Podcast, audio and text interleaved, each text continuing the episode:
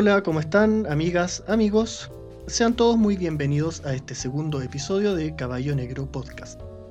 Mi nombre es Jesús Orueta y tal como el capítulo anterior y a través de todos estos espacios de encuentro que vamos a ir teniendo, me acompaña el día de hoy Arturo Aliaga. Arturo, ¿cómo estás? Hola Jesús, buenas tardes, me encuentro muy bien, ¿y tú? Eh, en primer lugar quería saludarles a todos y a todos y darles también la bienvenida a este segundo capítulo del Caballo Negro Podcast. Excelente. Bueno, el capítulo anterior estuvimos conversando sobre el desarrollo sustentable. Vimos algunas definiciones, algunas implicancias y alcances de este concepto, qué es lo que está haciendo a nivel general la ONU y qué es lo que está haciendo a nivel general nuestro país.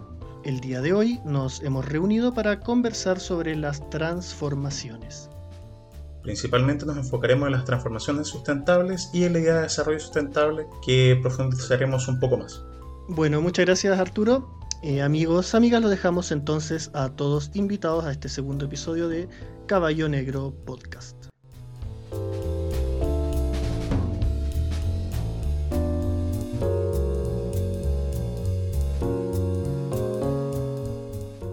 Bueno Jesús, ahora vamos a comenzar a hablar un poco del concepto de transformación. En primer lugar quería dar una definición general de la palabra transformación. Etimológicamente transformación significa cambiar de forma, atravesar de un lado a otro. Por ejemplo, una oruga se transforma en una mariposa. Ahora bien, tomando este concepto de transformación, cuando se conecta a la idea de sustentabilidad, se forma esta idea de transformación sustentable, la cual implica una transformación de estructuras productivas, pero no solamente desde el ámbito de la producción económica, sino también desde el ámbito de la producción social y ambiental. ¿Cómo es que nosotros administramos esta triada, que sería lo social, lo económico y lo ambiental? Bueno, mediante esta transformación se, puede crear, eh, se pueden crear nuevas fuentes de dinamismo que permitan cumplir algunos de los objetivos de la Agenda 2030 de la ONU. Por ejemplo, la concepción, eh, ¿cómo se llama? Una concepción actualizada del desarrollo. Crecer, mejorar la distribución del ingreso, consolidar los procesos democratizadores, adquirir mayor autonomía, crear condiciones que detengan el deterioro ambiental y mejorar la calidad de vida de toda la población. Esto menciona a grandes rasgos los 17 objetivos de la Agenda 2030 de la ONU. El modelo del desarrollo sostenible o sustentable, que se define a través del concepto de sustentabilidad de sistemas de producción, se centra en el objetivo de satisfacer las necesidades de la generación presente sin comprometer la capacidad de las generaciones futuras para compensar las propias. Esto se enlaza directamente con lo que tratamos en nuestro primer podcast. Bueno, en este sentido, la urgencia de transitar de un paradigma racional que privilegió durante décadas el control y uso eficiente de la naturaleza hacia otro más congruente en el sentido de la supervivencia y continuidad de la especie humana, obliga a replantear el, el papel educativo, social, empresarial y organizacional. ¿Qué podrías decirnos al respecto de este tema, Jesús? Como recién tú nos comentabas, la transformación o las transformaciones son un elemento clave si nosotros queremos poder transitar hacia una sustentabilidad, entendiendo que lo que tenemos que modificar son las organizaciones, las estructuras y la forma en que nos relacionamos. Muy bien, me agarro un poco de lo que comentabas tú en la última parte, que me parece súper interesante sobre cómo en el ámbito de las organizaciones se habla hoy en día de transformación organizacional o también se le llama cambio cultural para comprender bien qué es lo que es un cambio cultural, eh, tenemos que entender primero que todo que las organizaciones son espacios de prácticas sociales. Ya dentro de ellas hay interacciones, dentro de ellas hay formas de comunicarnos, de entendernos y de coordinarnos. Eso es súper clave. Eh, imaginemos, por ejemplo, toda la energía que todas las personas que componen una organización tienen que invertir y tienen que dedicar para que las cosas funcionen.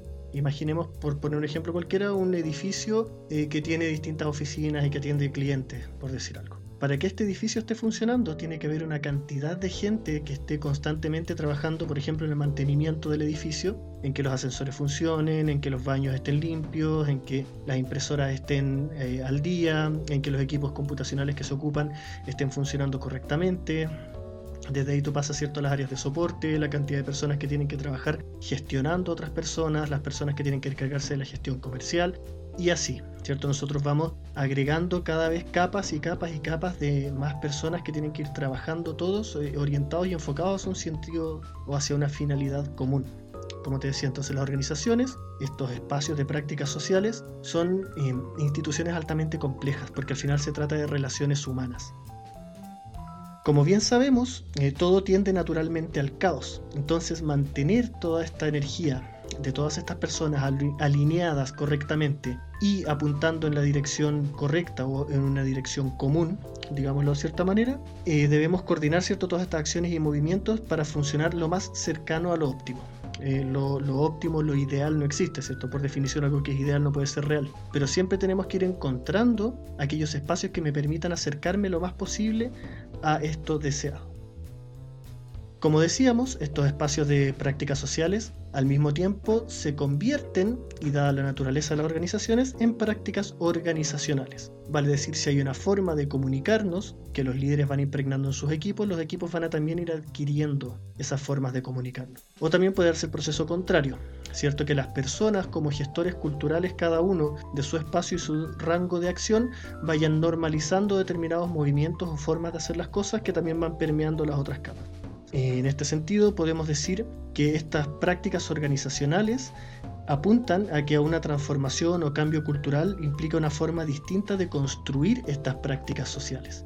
Vale decir, si yo quiero cambiar, por decirlo de una manera muy simple, tengo que hacer las cosas distintas. Y eso a nivel de organización funciona totalmente. Eh, de acá podemos entender que el cambio impactará entonces en cómo nos comunicamos, en cómo nos coordinamos, en cómo los líderes llevan la gestión del desempeño o la gestión de compromisos, solo por nombrar algunos ejemplos. Si tomamos el caso de alguna transformación digital en alguna organización, vamos a cambiar, inventemos un software cualquiera con el que estamos operando. Esto hay que gestionarlo y es lo que vamos a hablar un poco más adelante en este capítulo, ¿cierto? La gestión del cambio. Pero yo tengo que preparar un lenguaje común, tengo que preparar la sensación de que viene el cambio, tengo que irlo gestionando a través del tiempo.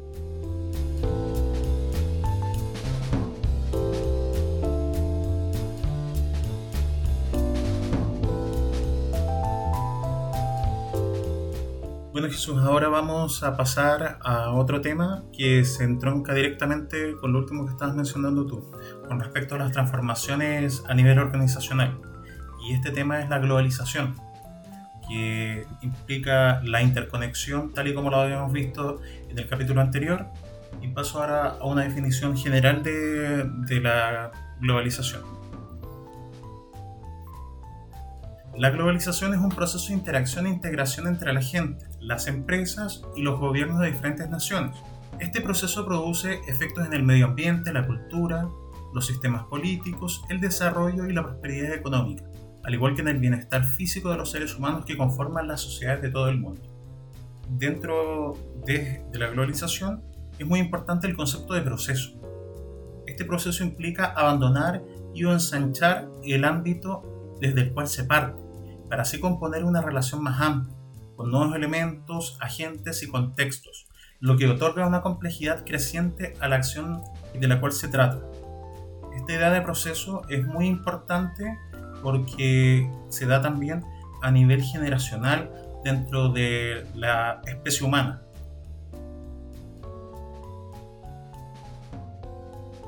Lo que podemos comentar en este caso es que, claro, como bien tú nos decías, eh, hoy día estamos viviendo un proceso de globalización, eh, de la mano, ¿cierto?, de la interconexión, un poco que habíamos conversado en el episodio anterior. Pero si ahora hablamos ya de globalización y de cómo estamos todos en verdad eh, unidos, ¿cierto?, en este proceso y en estos fenómenos que se van dando dentro de las sociedades, es interesante cómo hoy en día tenemos dentro de los países, dentro de las organizaciones, dentro de cualquier forma de interconexión que tengamos entre las personas, es interesante ver cómo esto se ha abierto totalmente y hoy en día tenemos procesos de interculturalidad, por ejemplo, con las grandes olas de migraciones, que si bien buena parte del mundo ya lo había experimentado desde hace mucho tiempo, en Chile es todavía un proceso relativamente nuevo bueno, nosotros producto de nuestras barreras naturales que hemos tenido, siempre nos ha costado un poco más conectarnos con el resto del continente, ¿cierto? Nosotros tenemos al, norte el desierto, limitamos después con la cordillera, con el mar y al fin y al sur con la Patagonia y con definitiva con el mundo austral. Entonces nuestras barreras naturales siempre nos habían tenido un poco más alejados. Si bien hoy en día, producto del desarrollo tecnológico y de muchos otros fenómenos, la migración ha llegado para instalarse en nuestro país. Y eh, producto de esto, como te decía, tenemos el ejemplo de la interculturalidad. Otro ejemplo interesante que podemos observar y que tenemos hoy en día es el fenómeno de la intergeneracionalidad. Vale decir, personas de distintas generaciones que están conviviendo al mismo tiempo dentro de las organizaciones. Antiguamente, eh, la intergeneracionalidad se entendía, por ejemplo, la relación entre los nietos y los abuelos, por decir algo, o entre los padres y sus hijos. Eh, eso era la intergeneracionalidad. Hoy en día este fenómeno se trasladó también a las empresas, donde podemos encontrar incluso cuatro generaciones distintas cada una con sus propias características, cada una con sus propias formas de funcionar, de ver y de entender el mundo. Y ahí hay un tremendo desafío para los líderes y para los gestores de personas de saber cómo ir alineando y cómo ir aunando todas estas generaciones que tienen miradas y que tienen perspectivas tan distintas. Evidentemente el mundo va a ser muy diferente y la relación con el trabajo va a ser muy diferente para alguien que esté cercano a la jubilación, por ejemplo, que para alguien que esté recién ingresando haciendo su práctica profesional o jóvenes que incluso salen de la formación técnica directamente a trabajar. Entonces, claramente una persona de 20, 22, 25 años va a ver y va a entender el mundo de una manera muy distinta a alguien de 60 o 70 años. Arturo, ¿tú qué nos podrías comentar más o menos de las características, a grandes rasgos, como para ir haciendo un paneo general de estas generaciones, cuáles son sus aspiraciones, sus objetivos, etcétera? Bueno, Jesús, con respecto a las generaciones de las cuales tú mencionabas, dentro del siglo XX se han identificado cinco generaciones. En primer lugar está la generación silenciosa, que son los nacidos entre 1920 y 1940, que son una generación que vivió a través de varios conflictos bélicos. La Primera y la Segunda Guerra Mundial principalmente, vivieron la crisis económica del 29, un descenso de la natalidad. Las personas de esta generación eh, nacieron en una, sociedad en la que las instituciones ejercían un control riguroso sobre las familias. Eh, las mujeres estaban en un segundo plano, por ejemplo, vivieron varios regímenes totalitarios como el nazismo, el fascismo, el franquismo y el comunismo soviético. Así que es una generación que vivió bastantes procesos ideológicos, culturales y bastante limitada en las libertades básicas. Después viene la generación de los llamados baby boomers, que son los que nacieron en el periodo de la posguerra, después de la Segunda Guerra Mundial, y que abarcan 1940 hasta 1960. Como el nombre lo implica, son personas que nacieron en una explosión demográfica, en aumento de la natalidad después de este periodo de incertidumbre y de conflictos bélicos. Las principales características de los baby boomers es que están centrados en el trabajo como su forma de vida y no se preocupan del tiempo de ocio. O sea, ellos tienen una concepción de la, de la vida muy rígida, centrada mucho en el ámbito de el deber ser. Yo qué es lo que debo hacer y qué debo hacer como el miembro de la sociedad. Y también destaca dentro de este periodo generacional la inclusión de la mujer dentro del ámbito laboral. Ya esta figura de la, bueno, sigue siendo el hombre quien tiene un rol preponderante, pero ya la mujer empieza a adquirir, por ejemplo, ciertos derechos básicos como el derecho a voto. Después viene la generación X, que son los nacidos entre 1960 y 1980, que es la primera generación que empieza a generar un cambio dentro de su forma de relacionarse con el mundo. Ellos conciben el ocio, el tiempo libre, como parte de su vida. No tienen un lugar central, pero sí ellos lo interiorizan. Por ejemplo, algo muy propio de la generación X es el dedicarse a hacer deporte. Por ejemplo, la pasión por deportes como el fútbol, el béisbol o el básquetbol en diferentes países del mundo se ve como algo no simplemente, por ejemplo, como antiguamente era cierta profesión, sino que se ve, las personas juegan un fin de semana o hacen un asado, es algo que es muy propio de la generación X. No son personas que viven 100% del trabajo, sino que comprenden que hay una cierta cantidad de horas a la semana, que se entronca con lo que tú mencionabas sobre las horas que uno destina para que funcione un edificio corporativo personas trabajan de lunes a viernes, ya no viven en función del trabajo, sino que el trabajo es un medio para su subsistencia. Después viene la generación en la cual nosotros somos miembros, y es la generación de los llamados millennials o generación Y, y que son los nacidos entre 1980 y 1990, que es una generación caracterizada por el cambio tecnológico. somos una generación que se desarrolló, llegó a su adolescencia en el cambio de milenio y en el cambio tecnológico o tecnocultural. Son personas que tratan de dedicar más tiempo al ocio que las obligaciones en general. Por ejemplo, una característica muy propia de los millennials es el tiempo que se dedica a las redes sociales, a pasatiempos como el running o participar en diferentes hobbies, diferentes grupos, etc. Y es algo muy interesante este fenómeno cultural, que hablamos de una generación que ha cambiado y que tiene también un, tuvo un acceso mucho mayor a la educación y debido al cambio tecnológico una mayor conectividad y se, relaciona bastante con el concepto de la globalización. De hecho, la globalización actual depende en gran medida del trabajo de los millennials. Por último, eh, la generación Z o generación digital, que son las personas nacidas entre 1990 y el 2000, que es la generación que nacen con la tecnología, Hoy en día hay un fenómeno que es muy interesante, que hay jóvenes, por ejemplo, niños de uno o dos años que aún no saben leer y escribir, pero que están tan acostumbrados a la tecnología que en ciertas situaciones se les muestra una revista, por ejemplo, y le pasan el dedo pensando que es una tablet. Bueno, forman parte de la vida de esta generación tecnológica conceptos como los memes, los emojis, los momos. Son personas que se dedican mucho tiempo al, a navegar en redes sociales o en ¿cómo se llaman? plataformas como YouTube, Twitch, TikTok, que es algo que hoy en día vemos que hay personas de la generación X o boomers que están conectándose con las nuevas tecnologías, pero no, lo, no logran comprender esta interacción. Dentro de estas cinco generaciones que mencioné, hoy en día eh, hay cuatro que están conviviendo. Sea, podríamos hablar de la generación de los abuelos, los padres y las dos generaciones como de hijos que están viviendo, que seríamos los millennials y la generación Z. sí, la verdad es, son, son chistosas esas imágenes de, las guaguas intentando hacerle clic a una revista. Yo creo que, marca y señala muy claramente eh, un, cambio absoluto de paradigma. O sea, ellos son nativos digitales, en tanto las generaciones anteriores tuvieron que acostumbrarse. ¿cierto? Tuvieron que incorporarlo, desarrollarlo, adquirirlo, como sea, versus las generaciones de hoy en día que ya nacen con esta cuestión integrada totalmente. Ese fenómeno es muy interesante observar.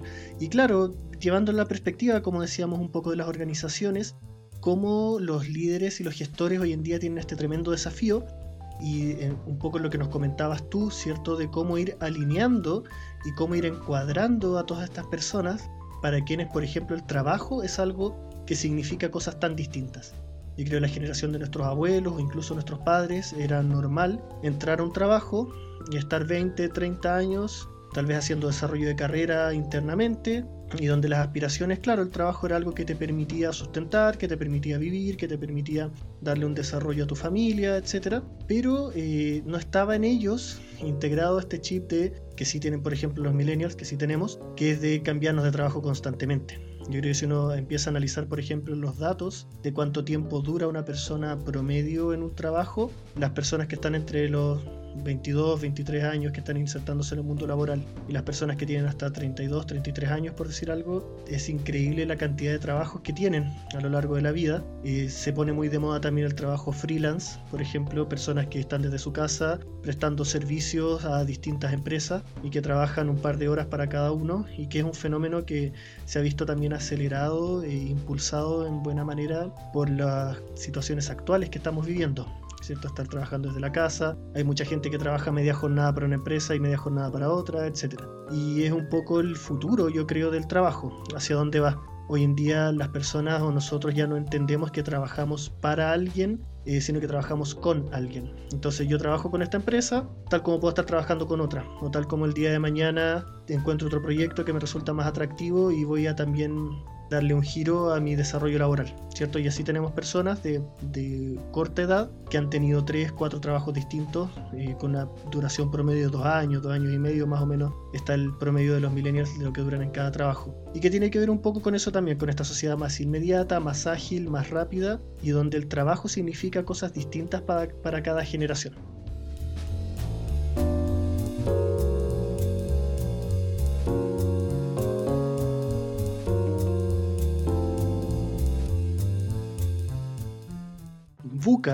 En inglés o VICA en español es un acrónimo utilizado para describir algunas características que tiene el mundo contemporáneo. Por VICA entenderemos un mundo volátil, incierto, complejo y ambiguo. En definitiva, estas características vienen a representar lo que es el mundo post muerte de los grandes relatos, como habíamos conversado en el capítulo anterior, y tomando la idea del fin de la historia, una vez que todos los grandes paradigmas han caído, el mundo ha cambiado de gran manera. Hoy en día los ciclos económicos, tanto de bonanza como de crisis, son cada vez más cortos y por lo mismo se dan cada vez con mayor frecuencia. En definitiva, vivir en un mundo VICA es saber gestionar la complejidad y la incertidumbre.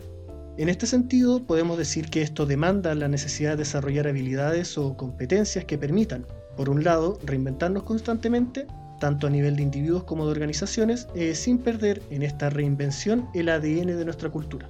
Entonces, eh, hilándolo con lo que veníamos conversando hasta ahora, cómo estas transformaciones pueden estar a la altura y permitirnos la agilidad, tanto personal como organizacional, para estarnos adaptando a un mundo que constantemente nos presenta escenarios complejos, ambiguos y cambiantes. De ahí eh, podemos desprender que la gestión directiva en estos escenarios inciertos y complejos, en cambio perpetuo, se vuelva tan relevante. Un ejemplo de esto es el cambio en el pool de habilidades que tienen que desarrollar quienes asumen cargos gerenciales, por ejemplo. Normalmente, eh, quien llega a un cargo gerencial es porque comercialmente ha sido muy bueno y ha mostrado muchos muy buenos números, digámoslo así. Pero eh, quienes vienen recién aterrizando ¿cierto? en la plana gerencial tienen que acostumbrarse y desarrollar también las competencias necesarias para poder gestionar no solamente indicadores comerciales, sino que gestionar personas y equipos de trabajo. Y esto de ahí que se desprende que normalmente estas transiciones sean un poco traumáticas. Estas personas normalmente, claro, en lo comercial pueden seguir funcionando muy bien, pero necesitan desarrollar, como decíamos, este pool de habilidades. Lo más interesante, o lo que más podemos rescatar del mundo VICA, tiene que ver con la capacidad de predecir los comportamientos, anticipar potenciales problemas, entender cuáles serían sus consecuencias o sus causas. En este mundo que como decíamos es ambiguo, donde las cosas tienen múltiples significados y están todas interconectadas, hay que saber prepararse para estos desafíos y realidades alternativas, vale decir, ir estudiando distintos planos y escenarios y tener no solo un plan A, como era antiguamente, y como podíamos ver, por ejemplo, en las organizaciones cuyas planificaciones estratégicas eran a largo plazo, ¿cierto? Así, a 10, a 20 o a 30 años, y hoy en día estas planificaciones estratégicas son a 3 o a 5 años. Y siempre teniendo un, plan B y un plan C incluso bajo la manga para ver cómo podemos irnos adaptando ante estos escenarios y ante las posibles consecuencias. Antes una acción normalmente traía una consecuencia y hoy en día en este mundo VICA esta misma acción puede desprender tres o cuatro consecuencias distintas, que va a variar mucho del escenario eh, complejo e interconectado que tenemos, como bien decíamos, ¿cierto? Eh, donde todas las cosas están conectadas con todas, y por lo mismo tenemos que saber tener siempre bajo la manga un plan B, un plan C que nos permita ir tomando distintas decisiones en estos planos. Este concepto, Arturo, VICA, viene también sustentado o está un poco de la mano con otro concepto que es la modernidad líquida. ¿Qué nos podrías comentar tú también sobre eso? Bueno, Jesús, con respecto, claro, a la relación del mundo VICA con la modernidad líquida, este concepto de modernidad líquida fue acuñado por el sociólogo Sigmund Bauman. Y la modernidad líquida se contrapone con la modernidad sólida, que es lo que tú hablabas de estos eh, grandes relatos que existían antiguamente. Hablamos de un mundo que estaba controlado, que era concreto, que existían leyes delimitadas. Hablamos de un Dios creador, de una historia que tenía un, inicio determinado en el tiempo, que seguíamos un proceso histórico evolucionista donde el ser humano iba progresando de forma totalmente controlada. Sin embargo, Bauman considera que con la modernidad, con este giro de la sociedad, pasamos a un proceso en el cual todo lo sólido se va derritiendo. En esta analogía del fluir líquido, estas opciones, como mencionabas tú, de una acción salía una determinada consecuencia siguiendo la ley de, de, acción y reacción. Sin embargo, podemos hacer una analogía con el mundo cuántico, en el cual una acción tiene diferentes posibilidades. Este mundo líquido que menciona Bauman se entronca con diferentes problemas del mundo moderno, por ejemplo con la relación del trabajo. Bauman plantea que la idea, por ejemplo, de la ética del trabajo que es algo propio de este deber ser que existía en el mundo moderno a partir de Kant, por ejemplo, le explicaba a las personas que esta ética del trabajo, que viene desde la época de Kant, plantea una lógica de imponer un control y una subordinación hacia las personas. Muy presente en lo que veíamos en la figura del baby boomer, eh, como se llama relacionándolo con el punto de las generaciones anteriores, en el cual las personas creían que era su deber moral actuar en consonancia con el trabajo y justificaban, por ejemplo, la pobreza o su condición social o su carencia educativa en torno a lo que estaba establecido y donde yo soy pobre porque nací pobre o porque mi actuar dentro, mi rol dentro de la sociedad es ese. En cambio, en esta modernidad líquida surge esta visión de un cambio, esta volatilidad de la sociedad, de esta incertidumbre, nos lleva a plantear diferentes opciones. Por ejemplo, como mencionabas antes tú, el millennial trabaja en diferentes empresas al mismo tiempo. Son formas que nos presenta esta modernidad líquida de Bauman de el fluir del ámbito social y el transitar de las personas eh, que va cambiando con respecto a las generaciones. Hay personas que, pese a, vivir dentro de la modernidad, aún no han comprendido del todo el fin de estos grandes relatos. Y eso genera ciertos, ciertos encuentros y desencuentros en la sociedad actual. Al tener cuatro generaciones conviviendo, en las cuales hay dos generaciones que se han están inmersas dentro de este mundo, de esta modernidad líquida, de este mundo volátil, y que es diferente a la visión aún estática que existía dentro de las generaciones de nuestros abuelos y de nuestros padres, por ejemplo. Claro, en ese marco eh, se vuelve súper relevante, que es algo que ya veníamos anunciando un poco, que es la capacidad de adaptarse al cambio. Como bien tú nos decías, en la modernidad sólida, eh, o sea, previa a esta modernidad líquida, las cosas eran lo que eran, significaban lo que significaban y valían lo que valían. O sea, yo era, por ejemplo, panadero y iba a ser toda mi vida panadero. Eso me iba a permitir sustentar a mi familia, me iba a permitir tener un nivel de vida relativamente decente, me iba a permitir tener ciertas comodidades, pero mi vida era eso y lo que yo esperaba también era eso. Y eh, obviamente los modelos, como bien decíamos en estos ciclos que eran mucho más largos, donde no habíamos entrado en esta carrera frenética por la digitalización y por la, por la explosión ¿cierto? de las tecnologías, donde claramente cada persona podía ser lo que era durante toda su vida. Hoy en día eso ya no vale, estamos en un nuevo paradigma, como bien decíamos, y la capacidad de estarnos adaptando constantemente es fundamental. De ahí que, por ejemplo, la formación continua o la formación en adultos haya cobrado tanta relevancia en este último tiempo. Antiguamente yo con una carrera podía perfectamente, o mis conocimientos o mis habilidades, mis herramientas eran totalmente válidas para toda mi vida laboral. ¿Cierto? Con suerte iba a tener que actualizar algunas cosas, leer un par de libros, etc. Hoy en día estamos hablando, y es un giro que también la humanidad está teniendo de a poco, y yo creo que nosotros en nuestro país también nos estamos adaptando lentamente a esto, de formación continua, ¿cierto? Donde tengo que estar constantemente adquiriendo nuevos conocimientos o actualizando los que ya tenía donde tengo que estar constantemente desarrollando nuevas competencias o nuevas habilidades y no basta solamente con lo que salí, ¿cierto? Por ejemplo, de los estudios, independiente de cuáles hayan sido. Y al mismo tiempo tengo que estar constantemente desarrollando mis habilidades, que he cobrado mucha relevancia este último tiempo, relacionadas con la capacidad de gestionar personas también. Habilidades como la inteligencia emocional, como la capacidad de comunicarme efectivamente, solo por poner algunos ejemplos, se vuelven cada vez más relevantes en este mundo que está cambiando constantemente y que todos los indicadores o todas las señales apuntan a que va a seguir cambiando de manera cada vez más rápida. Justamente Jesús, igual quería aportar lo último con respecto al tema de la modernidad líquida. Bueno, Bauman dentro de su concepto de modernidad líquida concibe cinco conceptos que ayudan a explicar la mejor forma. La idea de la emancipación, la individualidad, el espacio-tiempo, el trabajo y la comunidad. Como bien veíamos con estos antiguos grandes relatos, la vida del ser humano se encontraba totalmente determinada por la figura del Estado, por la figura de Dios, por ejemplo, por este mundo que estaba totalmente solidificado. Sin embargo, con la modernidad líquida, el ser humano pasa a ser responsable de su propio destino. Si yo me equivoco en mi vida, la responsabilidad hoy en día pasa a ser mía. Ya no es porque yo nací para ser pobre y es mi rol y bueno, escapa de mí la pobreza. Y esto tiene un doble sentido que también es complejo. Por una parte, el individualismo antiguamente era criticado en gran manera porque implicaba que cada persona se salvaba a sí mismo o entramos en este estado de, guerra constante, como lo mencionaba en la modernidad eh, Thomas Hobbes, el estado de naturaleza del ser humano, pero también tiene esta contraparte que el mundo global y el sistema capitalismo capitalista que existe hoy en día hace que la vida de cada persona se individualice y piense cada uno en su propio fin, en su propio bienestar. Pese a ello, la idea de, este individualismo también puede, ha tomado un giro en el último tiempo hacia la idea de comunidad.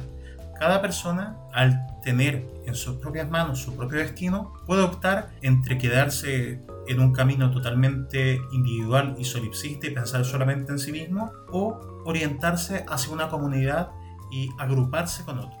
Y eso es lo que nosotros estamos planteando con la idea de la transformación y el desarrollo de la organización en el cual cada individuo decide sumarse a un proceso, no quedarse estancado y pensar en solamente en que con mi propio esfuerzo o con mi propia carrera, como decías tú, yo voy a poder avanzar. Hoy en día, para poder avanzar, tenemos que estar en constante relación con un otro y formar una organización que está pensando en el mañana.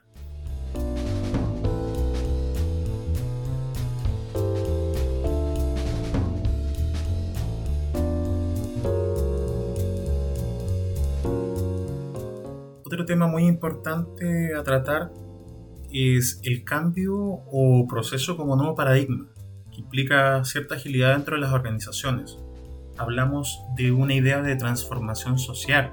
Bien decía, el paradigma que impone la modernidad líquida es el paradigma de el cambio como forma de vida del ser humano.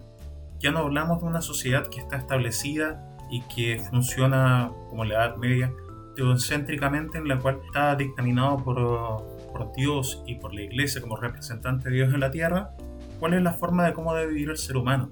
Hoy en día el ser humano es dueño de su propio destino y es en base a esta visión un tanto individualista, sin verlo solamente desde el mal sentido de la palabra, implica que cada individuo ve cómo dirige su vida y esta vida ya no se dirige por lineamientos preestablecidos, sino que es ágil, dinámica.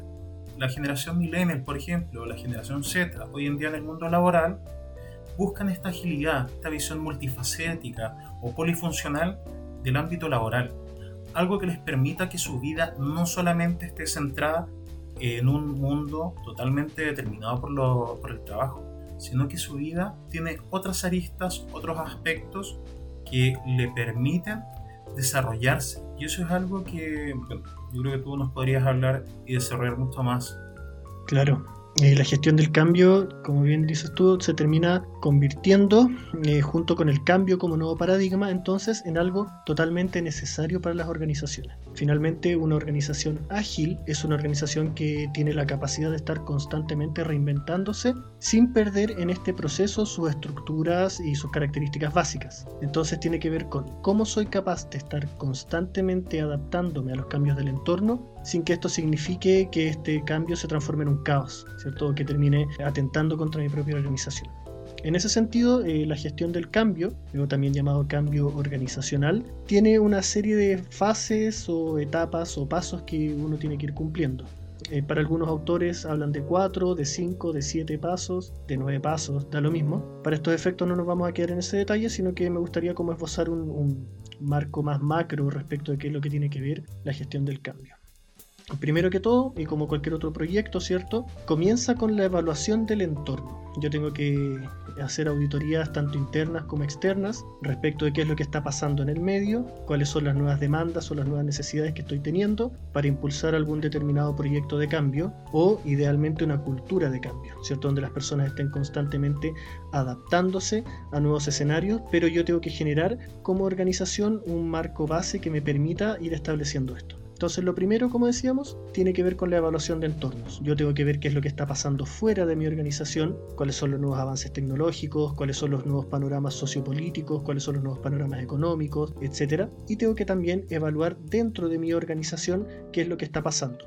¿Cierto? ¿Qué tan lejos o qué tan cerca estoy de estos cambios esperados o que estos cambios que me gustaría impulsar? Esto es lo que en cualquier proyecto se llama o se denomina como determinar mis brechas vale decir lo real versus lo ideal, y qué tan cerca o qué tan lejos estoy de esto que deseo lograr para poder establecer desde ahí algún plan de acción.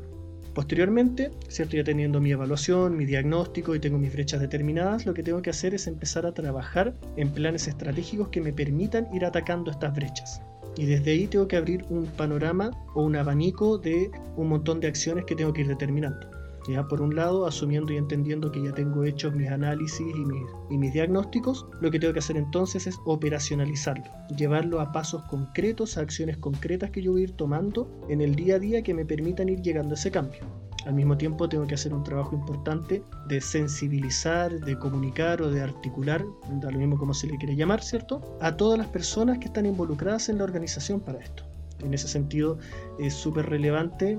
Yo creo que, bueno, visto desde otra perspectiva más bien dicho, no hay nada más estresante que llegar un día y encontrar las cosas distintas de cómo estaban los seres humanos tendemos por naturaleza a lo estático o a lo que estamos acostumbrados. En ese aspecto podríamos decir que somos animales de costumbre, ¿no es cierto? En tanto, los cambios, cuando son abruptos y no son esperados, sobre todo en un entorno tan delicado como el laboral, generan mucha ansiedad, generan mucha incertidumbre eh, y te pueden disparar incluso eh, episodios dentro de los equipos de desencuentros, de, de discusiones, etcétera, cuando no gestionaste bien este cambio. Por otro lado, cuando tú te aseguras de sensibilizar a todas las personas involucradas en estos procesos, en el cambio, les cuentas por qué va a suceder, qué es lo que va a pasar, cuáles son las etapas, seteas las expectativas, por ejemplo, se hace este proceso de una manera mucho más simple y mucho más amena para todos. Finalmente, ya tengo mi plan de acción, ¿cierto? Eh, tengo que empezar a anticipar y reducir aquellas resistencias eventuales. Eh, alguien que, por ejemplo, va a cambiar de función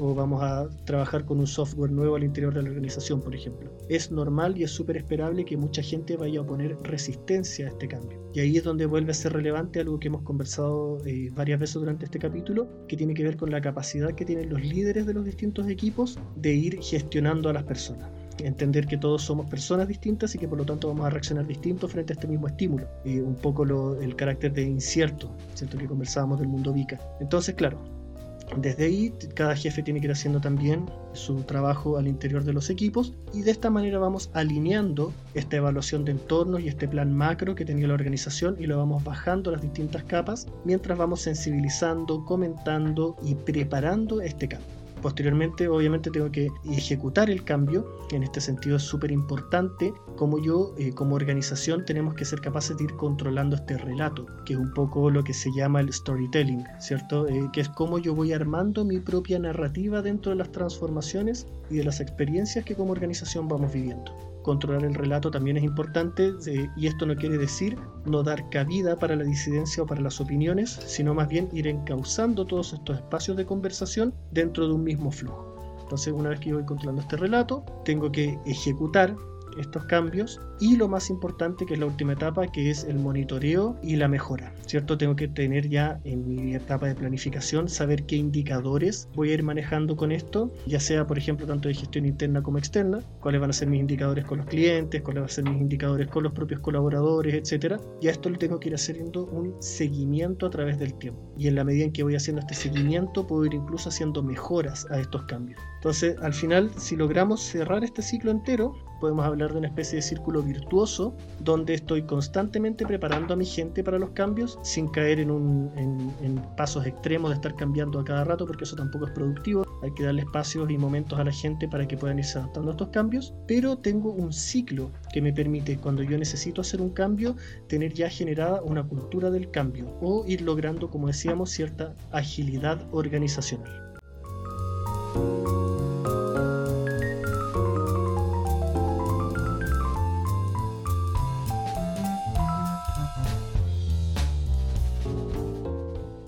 Amigas, amigos, hemos llegado al final de este segundo capítulo de Caballo Negro Podcast. Muchas gracias a todos por habernos acompañado en esta búsqueda y en esta conversación relacionada con las transformaciones. En el siguiente capítulo de nuestra serie de podcast trataremos sobre la bioética qué es, en qué contexto surge, cuál es su aplicación en otros campos, cuáles son sus desafíos y también nos centraremos en el desarrollo técnico-tecnológico y en la biogenética. Finalmente los dejamos a todos invitados a seguirnos en nuestras redes sociales, en nuestra página web www.caballonegro.cl y en LinkedIn e Instagram como Caballo Negro Chile. En ellas estaremos profundizando y subiendo mayores contenidos respecto a los temas tratados en el podcast.